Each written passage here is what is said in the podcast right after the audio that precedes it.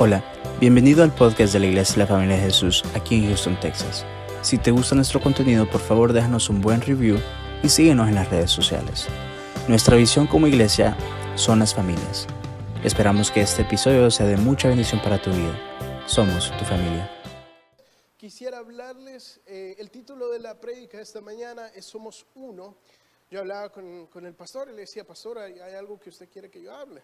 Y y él me decía, quiero que, que hables de la unidad. Y dije, chica, los hermanos se han de estar peleando, ¿para qué quieren que hables de la unidad? Pero la verdad que yo me ponía a pensar y decía, eh, eh, estamos viviendo en un mundo tan dividido y que busca dividirnos más. Eh, y, y, uno no puede hablar de muchos temas porque siempre va a haber alguien que se ofenda. y, a propósito, o sea, parece que hay tantas divisiones, ¿no? Más allá de republicanos y demócratas, de liberales y, conservadores, o sea, hay tantas divisiones que, que uno, y, las noticias, las cosas, miren, usted sabe cómo hay hombres que les encanta el fútbol. Yo me acuerdo mi papá cuando, cuando éramos pequeños, antes que verdaderamente Dios lo tocara y lo cambiara, ese hombre era súper apasionado por, por el fútbol, fútbol, fútbol, soccer. Y era una cosa que él veía todos los partidos. ¿Usted ha visto esa gente? capaz que hay, gente de esa acá, pero que se vive y se pelea por el Real y el Barça. Y yo digo, ¿cuándo han ido a Madrid? ¿Cuándo han ido a Barcelona? O sea, ni siquiera son de esos lugares y es como que una pasión. Y uno dice, yo no lo entiendo porque no es lo mío, pero lo respeto. O sea, cada quien y algo así era mi papá antes. Después le gustaba mirar, pero ya no era esa pasión, ¿verdad? Entonces yo, hasta hace, no sé, un par de años, era así, pero con las noticias. ¿Y usted qué es eso? No, o sea, a mí me apasionaba. O sea, yo encendía el carro y estaba escuchando noticias. Yo eh, llegaba a la oficina y estaba escuchando noticias, estaba escuchando podcasts de noticias y yo sabía lo que, lo que sucedía en Corea del Sur, en Sri Lanka, en, esto, y era como que, que, una cosa, y, y, el problema es que no importa qué tipo de noticias usted escuche, nunca es la verdad. O sea, siempre hay una, hay una, se, se cuenta la noticia de una perspectiva de la que la persona lo, escucha, siempre, no importa de qué la, no importa si usted prende CNN o Fox o NPR, no importa.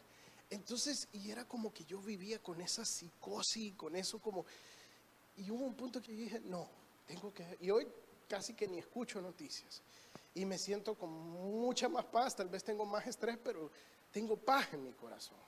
Siempre tengo que estar por, por mi mismo trabajo, pero eh, es mucho mejor. Y así es, si usted se ha dado cuenta, el Facebook a propósito le pone eso a uno, porque el Facebook funciona de la publicidad. Bueno, Facebook, Instagram, todo, Twitter, todo está diseñado para aprender, el, algoritmo de, de, estos programas están diseñados para aprender qué es lo que le gusta a usted.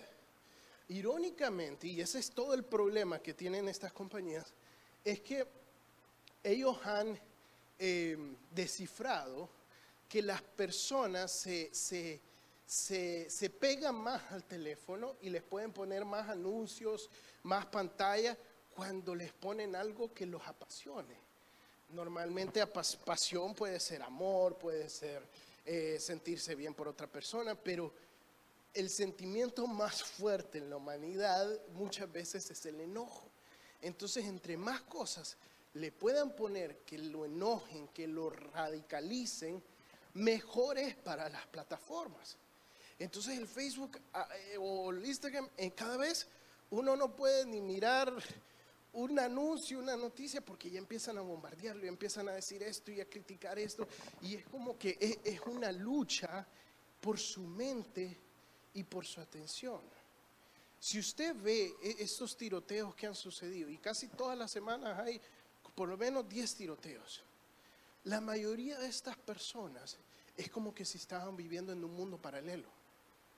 O sea, e, ellos tenían en su psicosis que estaban siendo invadidos por, por, por, por otra raza y, y que, que, que, que les iban a quitar su privilegio, su esto, su lo otro, y, y- una mente completamente alocada, algo que no es real. ¿Pero por qué? Porque se dejaron influenciar y dividir. ¿Y cuál es el problema de la humanidad? Que todos tenemos una opinión. Eso es lo hermoso de Estados Unidos. Todos tenemos el derecho a tener nuestra opinión y a tener eh, eh, eh, nuestra manera de pensar. ¿Y qué es lo que terminamos haciendo? Decimos, no, aquel que cree en esto es un tonto. Aquel que dice esto es un- no sabe lo que está diciendo. Le falta educación, le falta esto, no entiende. Y él apoya a no sé quién y por eso no, ve lo que dice. El Salvador es, es Bukele, ¿verdad? Eh, y dice, no, que esto, que... Y en México lo prueba, no, que esto, que lo. Y, ya dice, que, ese no sabe, que ese es burgués, es que este... Y, y así. Pero es, es puro orgullo. Es creer que uno tiene la verdad. Y, no es así. La verdad no, es relativa, la verdad es La única verdad fija, inamovible, es Cristo. Y, que, y el problema, hermanos, es que esto se mete a la iglesia. ¿sí? Y termina dividiéndonos entre que no, es que mi opinión es que esto y que el hermanito y que el otro. Entonces quiero, quiero que veamos un poco acerca de esto. Y primero, quiero que, que- que- entendamos que la humildad es unidad. Vamos a Filipenses eh, capítulo 2, versículos 2 al 4. Filipenses 2, capítulo, eh, capítulo 2, versículo 2 al 4 dice, Pablo le dice a la iglesia de Filipo, llénenme de alegría, teniendo un mismo parecer, un mismo amor, unidos en alma y pensamiento, no hagan nada, ¿por qué? Por egoísmo o por vanidad, o sea, orgullo. Más bien, con humildad, consideren a los demás como superiores a ustedes mismos. O sea, considera que tu hermano es mejor que tú. Cada uno debe de velar no solo por sus propios intereses, sino también por los intereses de los demás. La actitud de ustedes debe ser como la de Cristo. ¿Sí? Ya, ya vamos a hablar un poco más de esto, pero mire, dice, cada, esto es completamente a lo que nos está enseñando el mismo. Dice, eh, no creas que sos, que no te creas mayor que tu hermano, es más, cree que tu hermano es mejor que ti. Y el mundo nos dice, no, pero tú eres importante, tu voz, tu opinión es importante. Y la palabra de Dios está diciendo, la opinión de tu hermano, lo que tu hermano piensa, tú lo tienes que considerar. Tienes que considerar a tu hermano como que puede ser mayor que ti.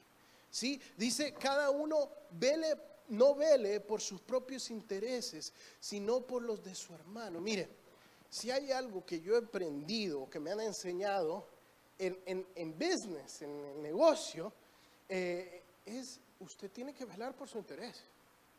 O sea, si a usted se le presenta una oferta mejor que la que usted tiene, por mucho que su jefe sea un buen jefe, por mucho que lo traten bien, por mucho que, que- que- que- no importa. Business is business. Porque cuando, y no hay traducción para eso, eso es así, business is business. Porque cuando vengan tiempos malos, a su jefe no le importa, usted es un número. Y eso me lo, o sea, eso es algo que se aprende aquí en Estados Unidos. Ninguna otra parte del mundo es así. Y, y- y dice la palabra lo completo opuesto.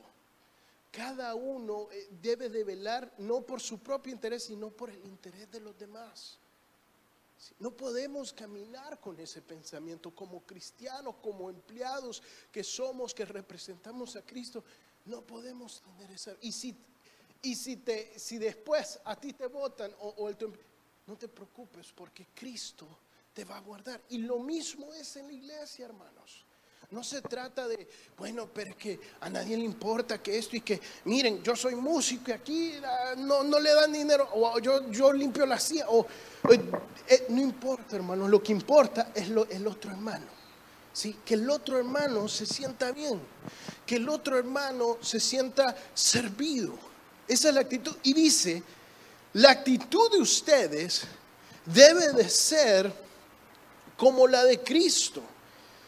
O sea, básicamente le está diciendo, ustedes tienen que ser como Cristo. Y él sigue, no lo vamos a leer, pero él sigue. Cristo, siendo Dios y siendo Rey de Reyes, estando en el cielo, en la gloria del Padre, se despojó de esa gloria y vino a la tierra a ser hombre, nacido en un pesebre, no en un palacio, no con una cuchara de oro, sino en un pesebre. Y estando en esa forma de hombre, creció, sirvió a los hombres y murió, no cualquier muerte, sino muerte de cruz, una muerte de esclavo, dice la palabra, maldito aquel que es colgado en un mareo, o sea, se hizo maldición por ti y por mí. Si Cristo, Rey de Reyes, Señor de Señores, hizo todo eso por unos pecadores mal agradecidos, Pablo dice, ustedes tienen que hacer lo mismo. No se trata de que si tu hermano se merece eh, eh, eh, tu, respeto o, tu servicio o, que tú pienses que él es mejor. No se trata de eso. Porque Cristo no estaba pensando, te mereces que te salve. Sino que Cristo dio su vida por ti y por mí, sin importar si te lo merecías o no, sin importar si se lo ibas a agradecer o no, simplemente lo dio porque, por, amor a nosotros. Y así tenemos que ser. Mire, uno ve que los, que los divorcios van en aumento y van a seguir en aumento. ¿Por qué? Porque el mundo no sabe amar. El mundo simplemente es incapaz de dar amor, porque el amor, viene, el verdadero amor viene de Dios, viene de Cristo. ¿Qué es lo que sucede? Y esto me pasa a mí cuando uno normalmente hace un acto de amor, un acto de servicio por, por, su pareja, por su esposa, esposo, y uno subconscientemente siempre quiere un reconocimiento. O sea, mire, si Emily se va, me deja la niña, yo, ok, yo digo, bueno, Emma, vas a hacer esto y esto, y mientras tú estás viendo tele, cuando, mientras tú estás viendo la, yo voy a barrer, voy a limpiar, y está, si viene tu mamá, y ella se va, se va a poner contenta y me va a felicitar y, todo bien. Eh, entonces, digamos, yo empiezo, barro, lavo plato y eso, y ya, ok, ya, suficiente. Entonces viene y, llega Emily y lo primero que hace, le cambiaste el pañal a la bebé. Y yo, no, se me olvidó, pero lavé los platos. Esos platos ya estaban limpios. Eh, o, o, mira, no pasaste el trapeador, barriste pero no pasaste el trapeador, así no es o los cuadros que te pedí que colgaras, no los colgaste. Entonces yo me quedo como que, o sea, y pues entonces hice esto y, lo otro, pero ¿qué es lo que pasa? O sea, eh, no, y, mire, hay, un TikTok, hay un, usted sabe lo que es TikTok. Si no sabe, pregúntele a su hijo y él sabe y le, y le enseña un TikTok. Pero hay un TikTok que, que da consejos a los maridos y dice, mira, lo que tú tienes que hacer para que tu esposa esté contenta es que los platos que están limpios, tú los sacas, los remojas y los pones como que si ya los lavaste. Así tu esposa va a pensar que lavaste platos y te va a felicitar. Eh, créame que a Emily no le engaño así. Pero si tal vez usted piensa, inténtelo y ahí me avisa cómo, cómo le va. Eh, después, el doble de trabajo tuve que... Pero, pero es así, hermano. O sea, nosotros, el mundo busca una recompensa. Y, cuando no recibe esa recompensa por ese servicio, uno se siente mal. ¿Por qué? Porque no lo estaba haciendo para agradar a la otra persona, sino que lo estaba haciendo para que lo reconocieran. estamos siendo egoístas. O sea, ¿y cuántas veces venimos con esa actitud a la iglesia? Que venimos tal vez a tocar, tal vez a limpiar, tal vez a, evangelizar, a el hombre que, va a cocinar, pues voy espero que me digan eh, qué, bien tu comida, o qué bien hiciste esto, hiciste lo otro, o hermano, mire, usted es muy... Y cuando nadie le dice eso, cuando nadie le dice, mira, qué bien tocaste, qué bien cantaste, o qué bien predicaste, o qué bien hiciste eso, nos sentimos como que, y entonces, nadie me reconoce, el pastor ni siquiera me dice hola, aquí nadie le importa, y aquí esto y lo otro. ¿Qué es lo que pasa? Vienes a la iglesia no a servir, no, no a dar alabanza, no a, a recibir la palabra, sino vienes a buscar ser servido, a buscar ser reconocido. Y así como un matrimonio que se basa en eso vas a va, va a, fracasar, así también tu vida espiritual va a, fracasar. Porque esto se trata de- de- de servir a Dios, de dar tu vida por los otros. Si queremos ser como Cristo, eso fue lo que fue Cristo, un sacrificio vivo por otros que no se lo merecían. Si tú estás buscando tu comodidad o sentirte bien, has venido al lugar equivocado. Yo sé que esta no es una palabra fácil. Yo ayer pensaba y decía, ¿cómo le voy a decir eso? Eso, no está bien, iglesia, para que uno venga a sentir reposo. Dios te va a dar reposo. Pero no te puedo garantizar que todas tus necesidades van a ser servidas. Lo que sí te puedo garantizar es que tu corazón va a ser transformado por el poder de Cristo. Cualquier necesidad que tú ni siquiera sabías que la tenías va a ser llenada por el fuego del Espíritu Santo. Ese es nuestro propósito, hermano. Amén.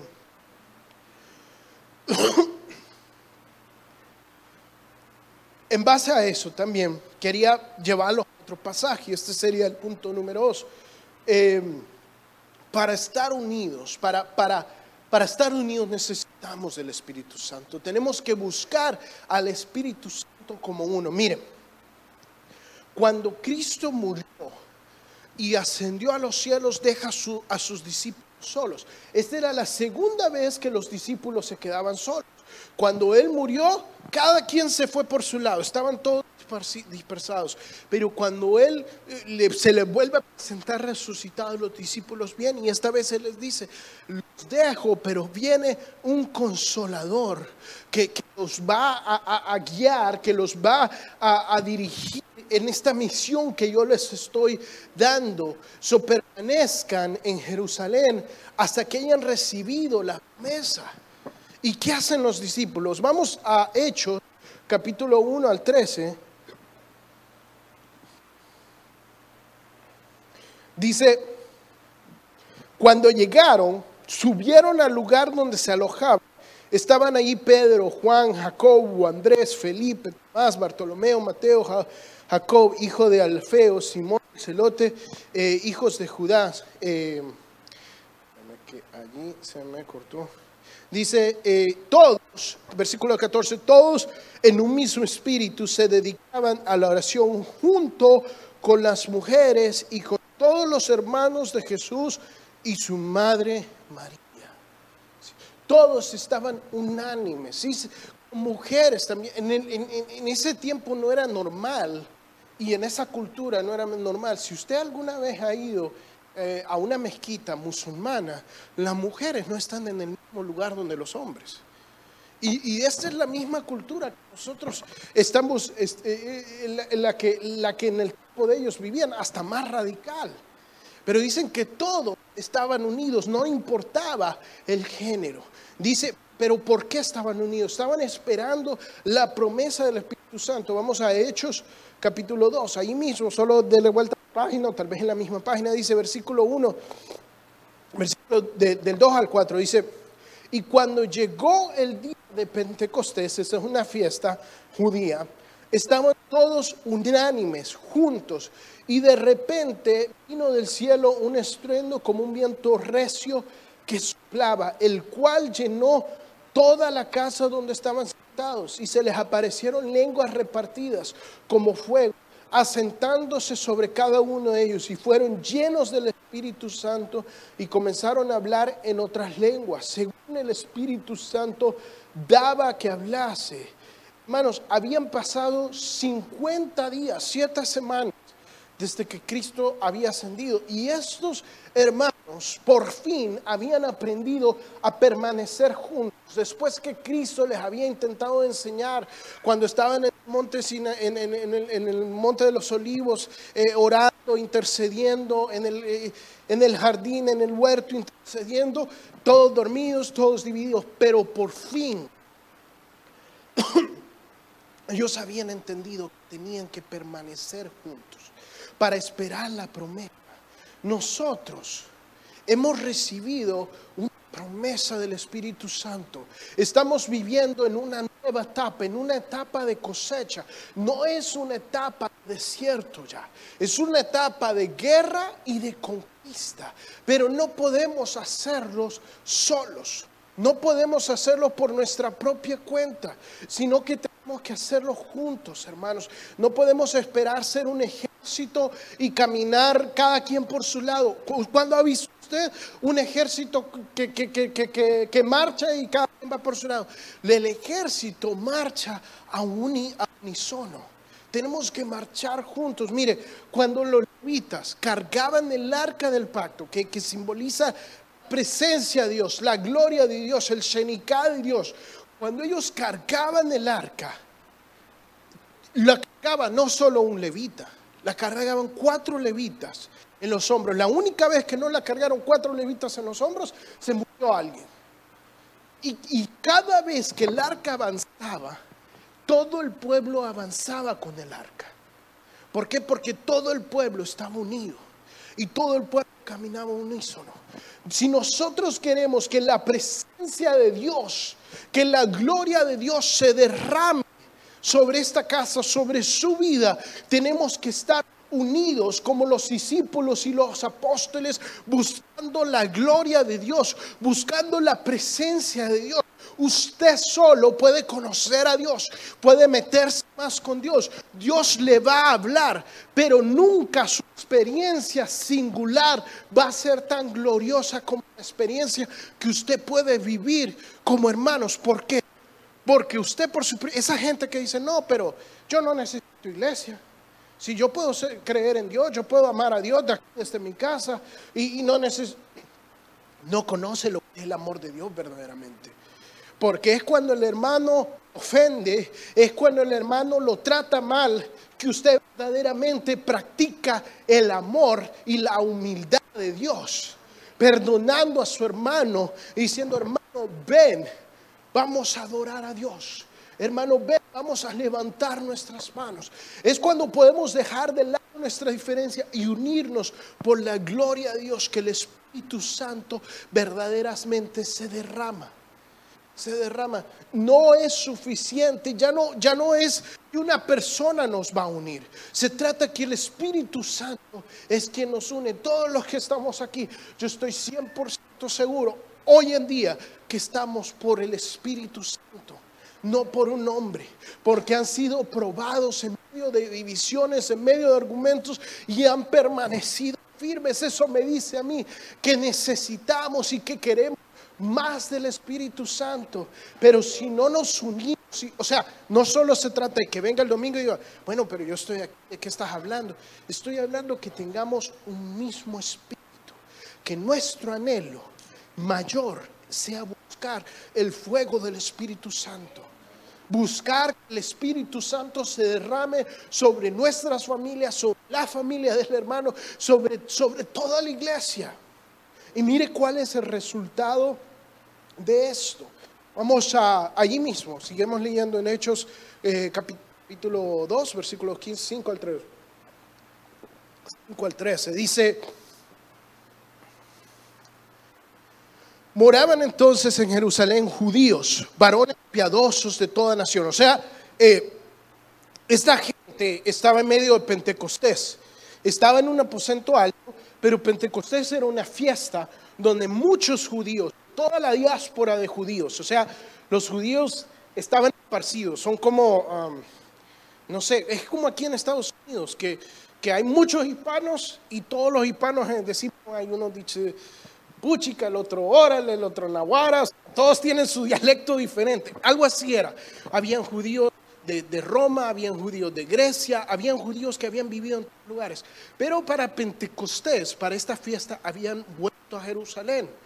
Entonces moraban en Jerusalén judíos, varones piadosos de todas las naciones debajo del cielo. O sea, había muchas naciones. Estos hombres hablaban diferentes idiomas. Hecho este estruendo, cuando desciende el Espíritu Santo sobre el aposento alto, hay un estruendo que se escucha que hasta personas que no estaban en el aposento alto pudieron oír y estaban confusos, confundidos, porque cada uno oía su propia lengua. O sea, usted va caminando y empieza a oír que empiezan a hablar en su acento. Y dice, ¿qué, qué- qué- onda? ¿Qué pasa aquí? Hay muchos mexicanos, hay muchos hondureños y esto y lo otro. Y, dice, y estaban atónitos y maravillados diciendo, mirad, ¿no son galileos todos estos? Ellos dicen, ¿cómo es posible que están hablando en griego? ¿Cómo es posible que están hablando en español? Porque también España ya era parte de ese mundo. Dice, ¿Cómo pues les oímos nosotros hablar cada uno en nuestras lenguas, en la que hemos nacido, partos, medos, elamitas y los que habitamos en Mesopotamia? Gracias, pastor.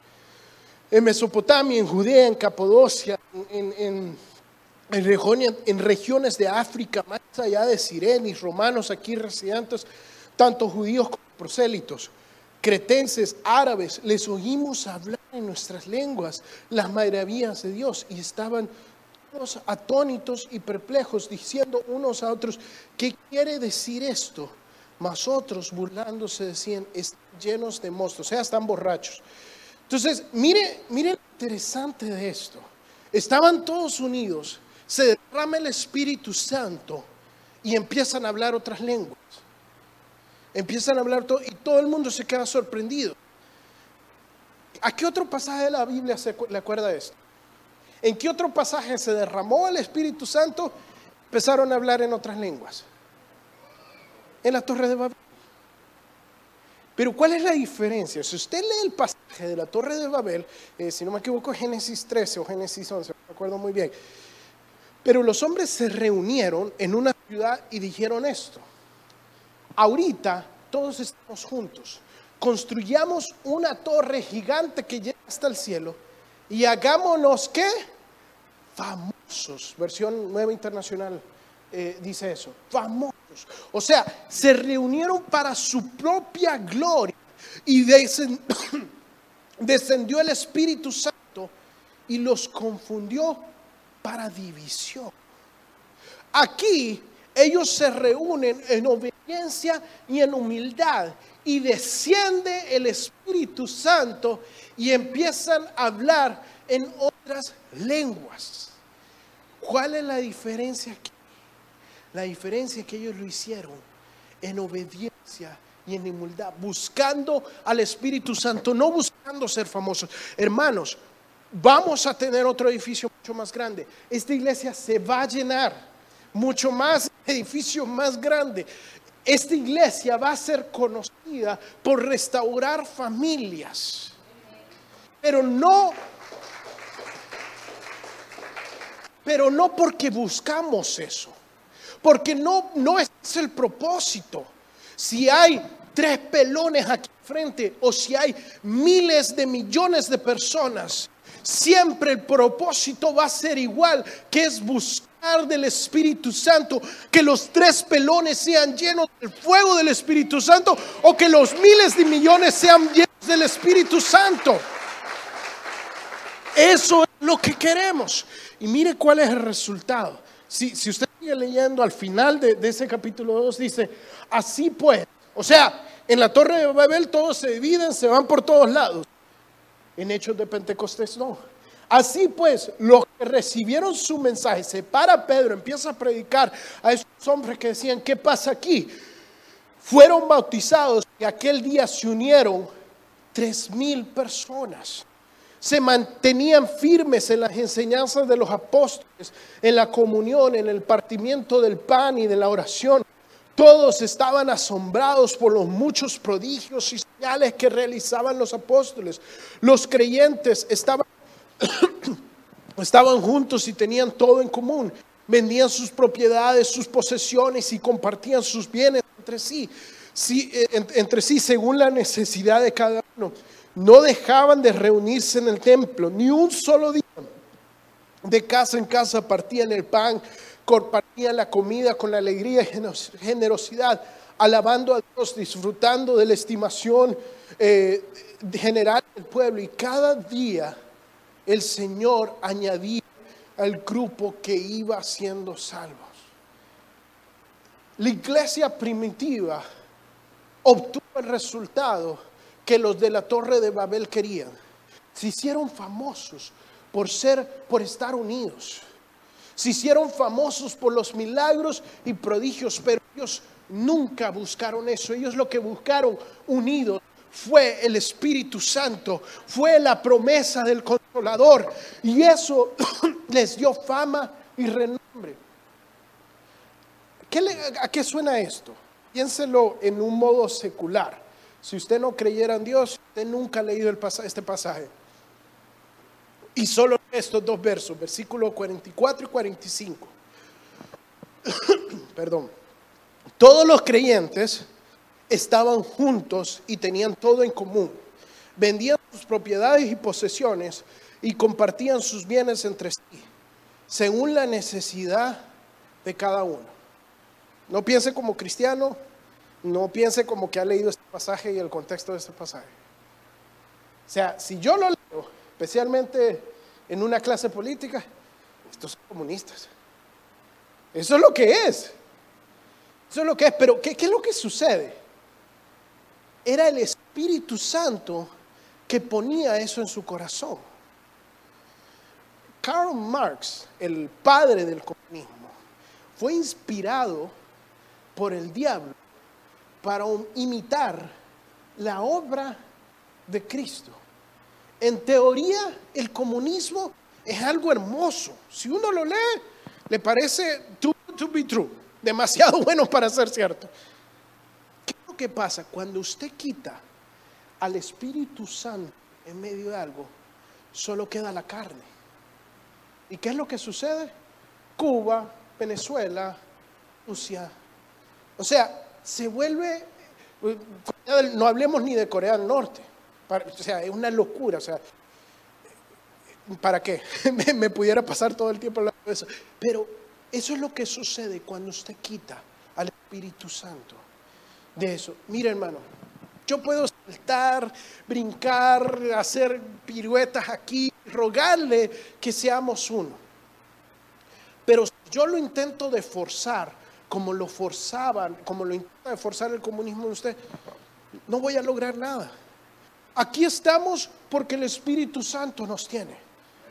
Allí está la puerta. Si usted se quiere retirar de la iglesia, ir a otra iglesia donde se sienta mejor, sea bienvenido, hermanos. Si no somos una pandilla. Miren, las pandillas, cuando usted se quiere salir de la pandilla, lo tienen que golpear todo. Y eso es sí, creo que si se, si se casa o si se hace cristiano si no lo matan. Entonces, aquí no, aquí usted se quiere ir, espero que nadie lo golpee. Y, nadie lo va a eliminar de Facebook, nadie le, bueno, a saber, eso no se lo puedo prometer, pero nadie, nadie le debería dejar de hablar, hermanos, porque nadie está forzado acá. Nadie está forzado. Estamos por el Espíritu Santo.